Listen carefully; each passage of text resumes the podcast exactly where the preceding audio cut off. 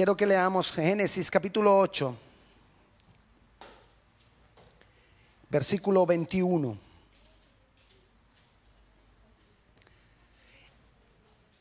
¿Ya lo tiene? Ok, mira lo que dice. Y percibió Jehová olor grato y dijo Jehová en su corazón, no volveré más a maldecir la tierra por causa del hombre, porque el intento del corazón del hombre es malo desde su juventud. Analicemos por un instante ese versículo.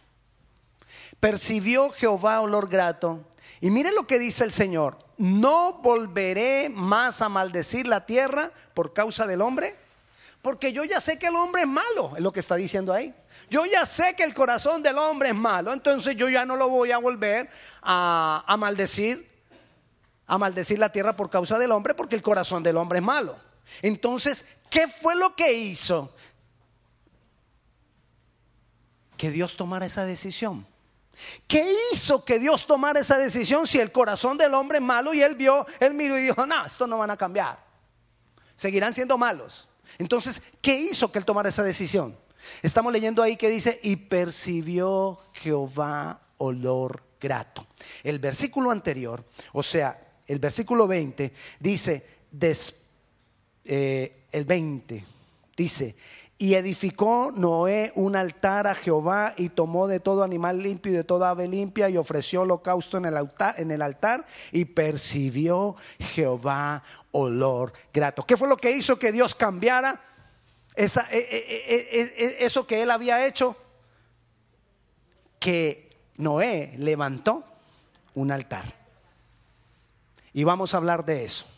Lo que vamos a estar hablando en esta tarde, enseñando esta tarde, es la restauración del altar. Una de las preguntas que se hace la gente que usted va a encontrar allá afuera en la calle muchas veces, yo la he encontrado, es que le, le dicen a uno, si Dios existe, ¿por qué tanta maldad? Si Dios existe, ¿por qué niños mueren de hambre? Si Dios existe, ¿por qué esto? ¿Por qué tanta enfermedad? ¿Dónde está Dios? ¿Dónde estaba Dios cuando pasó esto? ¿Dónde estaba Dios cuando pasó aquello? Y yo quiero decirte, Dios quiere obrar en la humanidad. Dios quiere obrar en este planeta.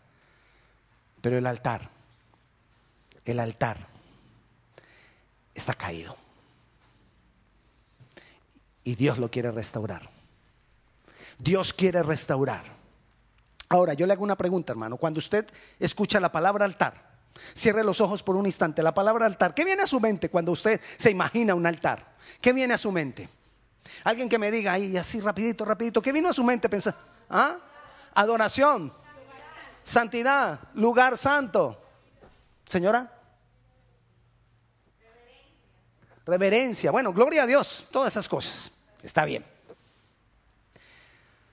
Altar, si nosotros miramos en la Biblia, altar era el lugar donde se manifestaba la gloria de Dios. Y los grandes hombres de Dios a través de los tiempos levantaron altares precisamente por eso, porque en el altar era el lugar donde se manifestaba la gloria de Dios. Entonces, el concepto que ellos tenían de un altar es algo que yo construía, algo que yo edificaba, para que en ese algo que yo construí se manifestara la gloria de Dios. Y entonces hicieron algunos altares, había altares de madera, había altares de piedra, había altares de bronce, había altares de oro. Pero desde ahí se establece un patrón de pensamiento. Un altar es algo que yo construyo, que yo edifico para Dios. Y la razón por la cual el altar tiene que ser restaurado es precisamente porque tenemos que cambiar ese concepto. Tenemos que cambiar ese concepto. Y por eso el altar necesita ser restaurado. Si yo no cambio mi manera de pensar en cuanto al altar, el altar no será restaurado. Vamos a la historia. Otra vez ahí. En Génesis 8, versículos 21, 20 y 21 nosotros acabamos de leer que Adán, perdón, que Noé edificó un altar. Y le repito, esto es algo que se hacía para Dios una y otra vez los hombres de Dios. Hacían el altar, el holocausto o el sacrificio siempre estaba relacionado con algo que yo hacía para Dios. Siempre estuvo relacionado con lo que yo hago para Dios. Y en un principio esto le agradó a Dios. A Dios le agradaba. A Dios de cierta manera satisfacía su corazón.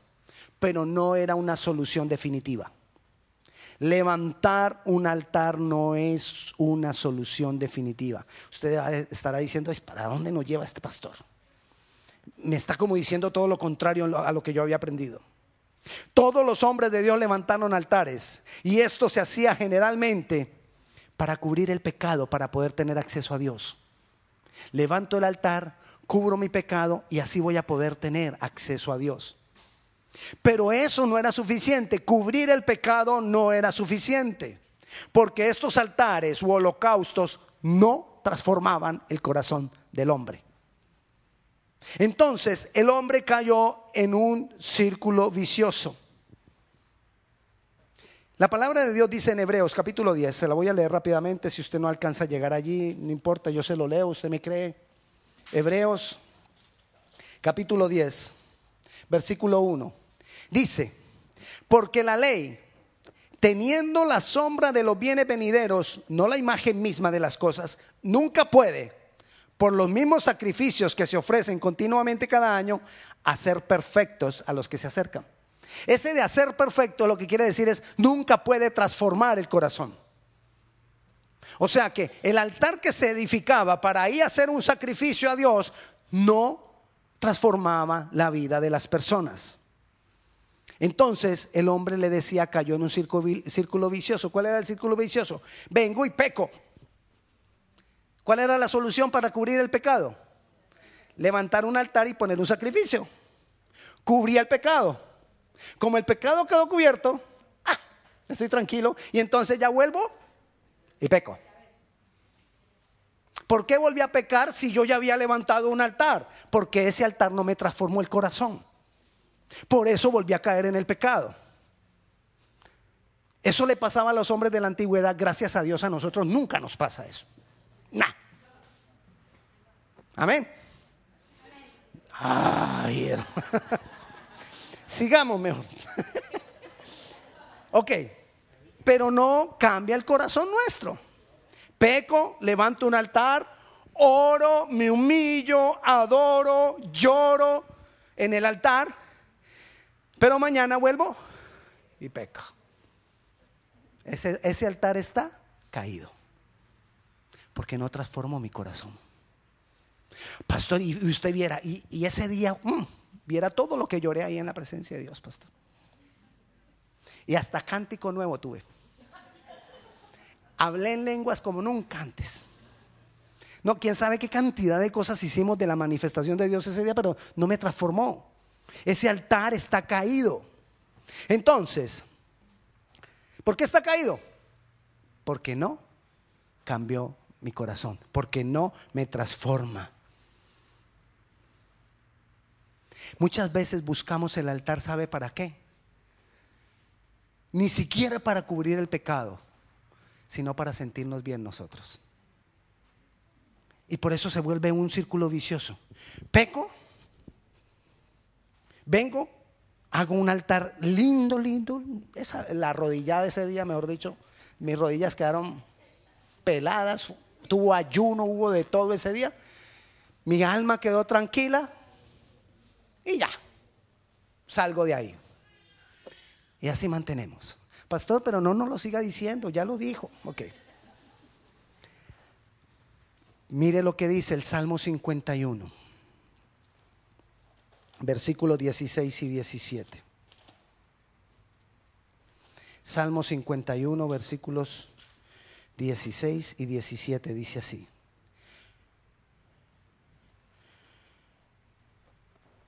Porque no quieres sacrificio que yo lo daría. No quieres holocausto. Los sacrificios de Dios son el espíritu quebrantado y el corazón contrito y humillado. No lo despreciarás tú, oh Dios. Dios no está pidiendo lo que tú puedas hacer por Él. Dios está pidiendo que verdaderamente haya un corazón dispuesto, entregado, dispuesto a humillarse, dispuesto a morir, dispuesto a dar más. Porque Él no quiere lo que nosotros podamos hacer por Él. Usted lo va a ir entendiendo en la medida que vayamos avanzando En Isaías capítulo 1 y 11 dice, capítulo 1, versículo 11 dice que el Señor se hastió. ¿Usted, usted, usted se ha puesto a analizar la palabra hastiarse? ¿Qué es hastiarse? Cuando usted va y le dice a su esposo, estoy hastiada, no le vaya a decir de él, no. Estoy hastiada de pronto de tener que cocinar, ya sácame a la calle, vamos a cocinar afuera, vamos a comer afuera. Cocinar afuera. Yo hay veces saco a mi esposa a comer afuera. Compramos un comedorcito al deck y ahí va. Sigamos. Entonces, dice, estoy hastiado. O sea, estoy cansado. No lo soporto más. ¿Para qué me sirve, dice Jehová, la multitud de vuestros sacrificios? Hastiado estoy de holocaustos de carneros y de cebo de animales gordos. No quiero sangre de bueyes, ni de ovejas, ni de machos cabríos. Estoy cansado de todo eso. Fue lo que el Señor dijo.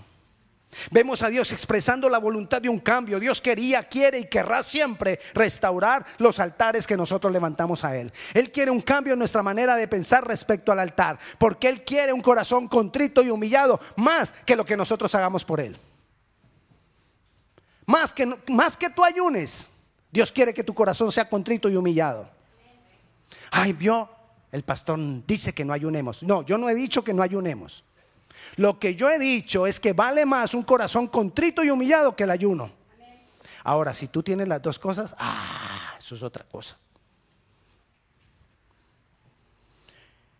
Entonces, Dios está interesado no en lo que tú haces, sino en lo que tú eres. Ese es el cambio. No lo que hago por Dios, sino lo que yo soy ahora en Dios. Lo que soy es por causa de un corazón transformado. Y eso es lo que Dios está esperando. Lo que Dios quiere causar. Lo que Dios quiere manifestar en mi vida. Un corazón transformado.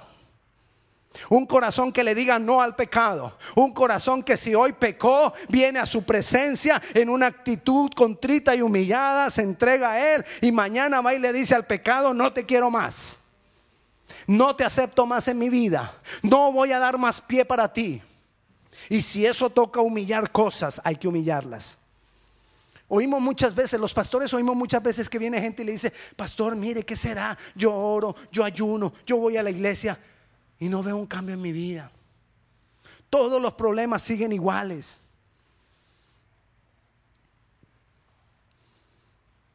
Y quizás todo esto pueda ser porque no está siendo transformado necesitamos ser transformados. Necesitamos ser transformados y recuerde, Dios no está interesado en lo que tú haces. ¿Sabes por qué? Porque qué acto nuestro, imagínese esto, qué acto mío podría impresionar a Dios. Un acto mío que impresione a Dios no hay. Lo que impresiona a Dios, lo que toca el corazón de Dios, no es un acto mío, sino es mi vida humillada delante de su presencia. El ayuno, la oración, el congregarnos, la adoración, todo debe ser un resultado de una relación que yo establezco con Él. No de un propósito de cambiar mi condición de pecado o no pecado, sino resultado de mi adoración en Él. En hebreo la palabra altar, altar viene de una raíz hebrea que es misbija. ¿Vio cómo se habla bien el hebreo? Misbija. Así es la palabra. Y esta palabra tiene que ver con degollar. La palabra altar tiene que ver con degollar, con sacrificar, con muerte. Y en la antigüedad se, se hacían sacrificios por la mañana y por la tarde. Imagine cómo sería la pecadera, que tenían que hacer sacrificios por la mañana y por la tarde. Si ya veíamos que el sacrificio era para cubrir el pecado, me imagino que eso no duraban un ratico sin pecar. Dice que no, esperemos el sacrificio por la tarde. Y ahí ya arreglamos el problema que tuve con Dios. Así era. En la antigüedad se hacían sacrificios en la mañana y en la tarde. Pero Jesús dice la palabra que vino y hizo un sacrificio una vez y para siempre.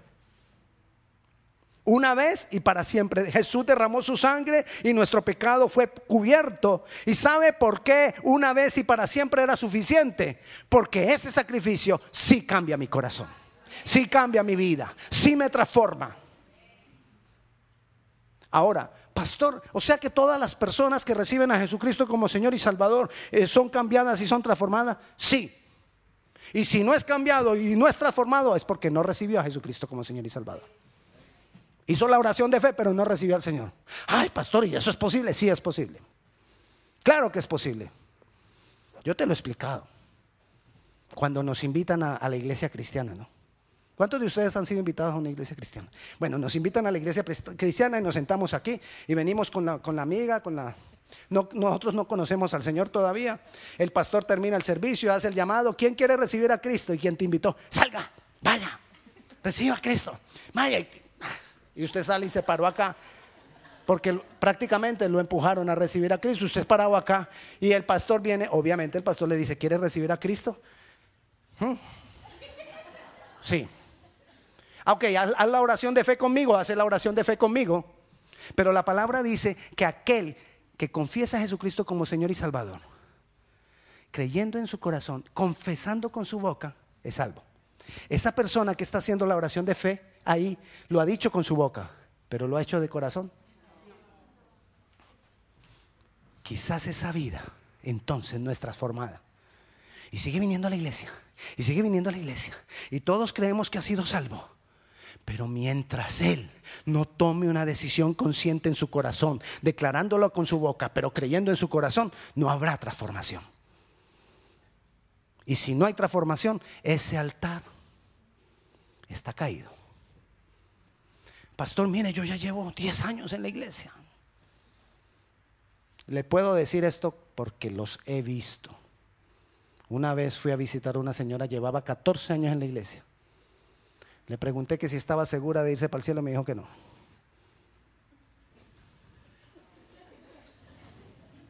Ok, volvamos al altar. Entonces, en la antigüedad se hacían sacrificios mañana y tarde, pero Jesús vino e hizo un sacrificio hoy y para siempre por todos nosotros.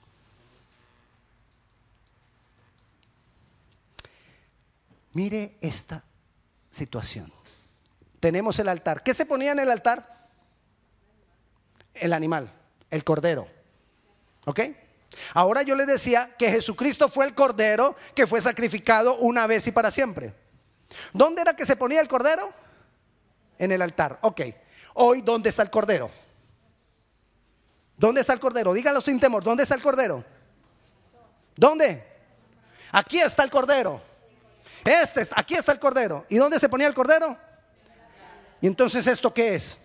El altar. El altar soy yo. Yo soy el altar. Yo no tengo que construir un altar. Yo soy el altar. Porque el cordero eh, se ponía en el altar. Y hoy Jesucristo está puesto en este altar. Aquí está. Yo soy el templo. Yo soy el altar. Y ahí está el cordero. ¿Qué necesito yo? Mire, debo ser consciente que entonces lo que necesita ser restaurado es este altar. Este. Mi alma, mi cuerpo necesitan ser restaurados. Porque este es el altar que Dios quiere restaurar. Este es el altar que Cristo quiere restaurar. Amén. Pero ¿cómo me doy cuenta si este altar está siendo restaurado o no? Es la pregunta. ¿Cómo me doy cuenta? Sí, pastor, ok, lindo, chévere. Ah, esa era la palabra que yo quería escuchar. Yo soy el altar. ¿Y está siendo restaurado? ¿Cómo darme cuenta que yo estoy siendo restaurado de verdad? Ok, vamos un poquito más adelante. Te voy a explicar lo siguiente. En el altar ¿Recuerda lo que quiere decir la palabra altar? ¿De dónde viene? De una raíz que quería decir degollar, sacrificar, matar. Tenía que ver con palabra muerte. En el altar tenía que haber muerte. Ahora, Antes, en la antigüedad, había muerte, pero no transformada. O sea que esa muerte no traía vida. Cuando Jesucristo viene y muere por nosotros, esa muerte trajo vida a nosotros. O sea que en este altar hoy tiene que haber muerte para que haya vida. ¿Cómo me doy cuenta si este altar está siendo restaurado? Si hay muerte que produzca vida. Si en ti no hay muerte que produzca vida, ese altar está caído. Pero si en ti hay muerte que esté produciendo vida, entonces ese altar está siendo restaurado día a día por nuestro Señor Jesucristo a través de su Santo Espíritu. ¿Muerte a qué? No, no, es morir por algo, es muerte a algo. Al yo, al ego. Eso es un altar restaurado. Cuando yo continuamente estoy muriendo al yo y al ego. Pastor, es que esa hermana yo, usted viera, me mira mal. Muera. Pastor, es que no me saluda. Muera. Porque cuando tú mueres, eso va a ser olor grato. ¿Recuerda con qué empezamos? Que Noé levantó un altar a Dios que fue olor grato. ¿Qué hizo Noé? Sacrificó animales. Yo tengo que sacrificar el burro que hay en mí. Amén. Hay que sacrificar a ese burro. Hay que sacrificar a ese tigre que hay en mí. Porque a veces tenemos un tigre dentro de nosotros. Mm, que nadie se meta conmigo porque le canto las cuatro verdades. Hay que sacrificar a ese tigre. Hay que sacrificar esa serpiente que hay en nosotros. Hay que sacrificar el patico que hay en nosotros. ¿Sabe cuál es el patico? Un cruce de pantera, tigre y cocodrilo, patico. Ese hay que sacrificarlo en nosotros. Hay que sacrificarlo en nosotros. Porque día a día se vive manifestando. Una de las cosas que yo digo, quien sabe verdaderamente que yo estoy convertido y que yo estoy cambiando y estoy siendo transformado, son mi esposa, mis hijos y mi suegra que vive con nosotros. Amén. Doña Isabel, ¿sí o no? Ok. Es que no, yo digo sí porque no me manda para Colombia. No, no. Entonces, nosotros somos olor grato cuando morimos, cuando cedemos. Eso le agrada a Dios. Y hay personas que levantan, pueden levantar grandes oraciones a Dios pero su ego está levantado tanto como esas oraciones. Y se sienten orgullosos porque es que, ay, usted viera la guerra que yo hago. Guerrero. Y ponen parado así de guerreros. Pero su vida no es transformada. Su carácter no es humillado. Su temperamento no es controlado entonces ahí ese altar está caído. Cuando morimos, mire, cuando nosotros morimos, entonces Dios nos transforma para levantarnos. Le voy a decir por qué. En la antigüedad construían los altares en lugares altos. Porque construir un altar era tener influencia sobre todo lo que estaba o se podía ver desde ese altar. Entonces lo ponían en un lugar alto y desde allá tenían una influencia sobre, las, sobre los pueblos. Entonces por eso construían los altares. Una de las razones, hay varias, hoy le doy solo una. Una de las razones era esa, construir un altar en un lugar alto para tener influencia sobre todo lo que estaba puesto ese altar. Cuando tú y yo morimos, somos un altar que Dios lo va a poner en un lugar alto para que tengamos autoridad y gobierno, influencia sobre todo lo que está debajo de nosotros. Pero necesitamos morir. Cuando tú mueres, somos levantados. Lo hizo con Jesús. Él dijo que Jesús se había humillado hasta lo más hasta lo más bajito siendo Dios, se humilló hasta lo más bajito para poderlo levantar hasta lo más alto. Y lo mismo ocurre con un altar y lo mismo tiene que ocurrir con nosotros. Entonces, cuando nosotros morimos, Dios nos transforma para darnos autoridad y traer gobierno de Dios sobre los lugares donde nos movemos.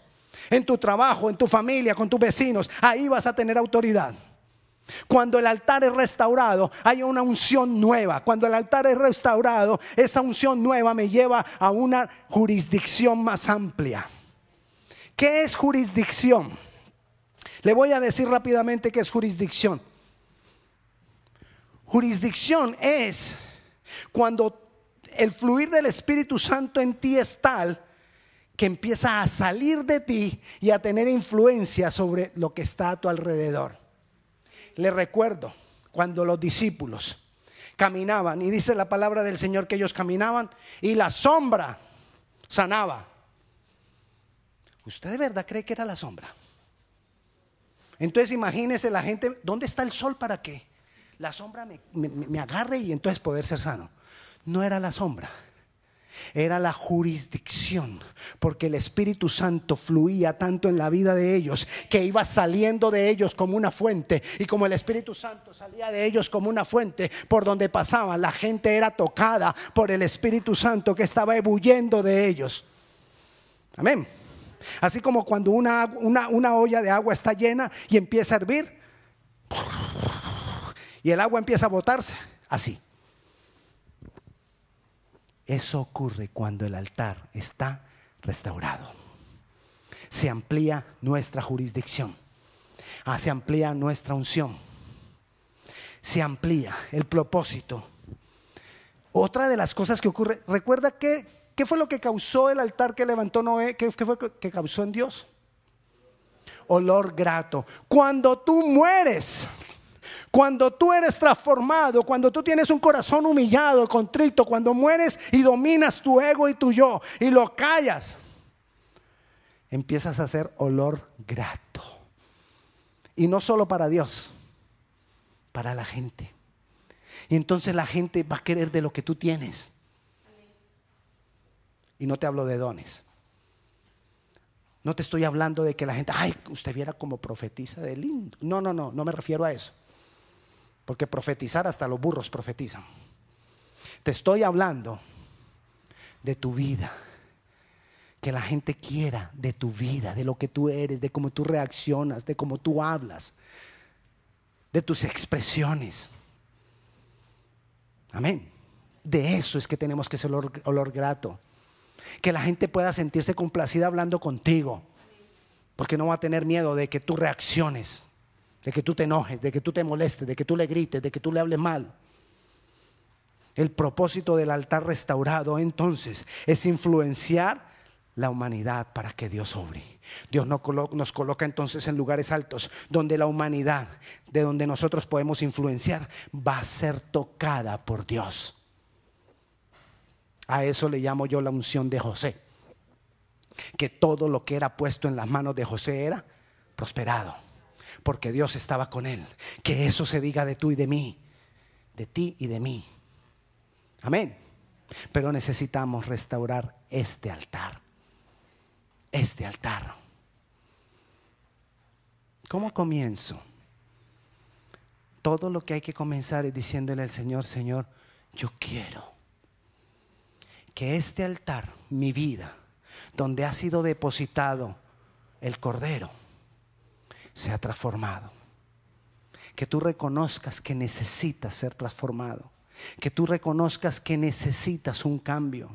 Que tú reconozcas que no es por lo mucho que ores, por lo mucho que ayunes, por lo mucho que adores, sino por lo mucho que humilles. Ay, el pastor dijo que no había que orar ni adorar. No, hay que hacerlo, pero como resultado de tu humillación ante Dios. Vas a ver gran poder, vas a ver gran manifestación. Ahora imagínese esos altares restaurados, regados por todo el planeta. Ahí la gente diría, Dios existe. Ahí la gente podría decir, Dios es bueno. Pero hay una cantidad de altares caídos, regados por todo el planeta. Y por eso la gente dice, ¿dónde está Dios? ¿Por qué tanto problema? Yo quiero invitarte que hoy comencemos por esa parte, de decirle, Señor, yo lo necesito. Señor, yo lo quiero. Yo quiero esa restauración. Yo quiero ese cambio, ese, cambio en la manera de pensar que no es por lo que yo haga, sino por lo que yo soy en ti. Yo lo quiero, Señor. Yo quiero verdaderamente ser un altar donde ese Cristo muerto y resucitado se manifiesta, donde ese cordero que murió para cubrir mi pecado, mi pecado se manifiesta. A eso es que te invito yo que le digamos al Señor en esta tarde.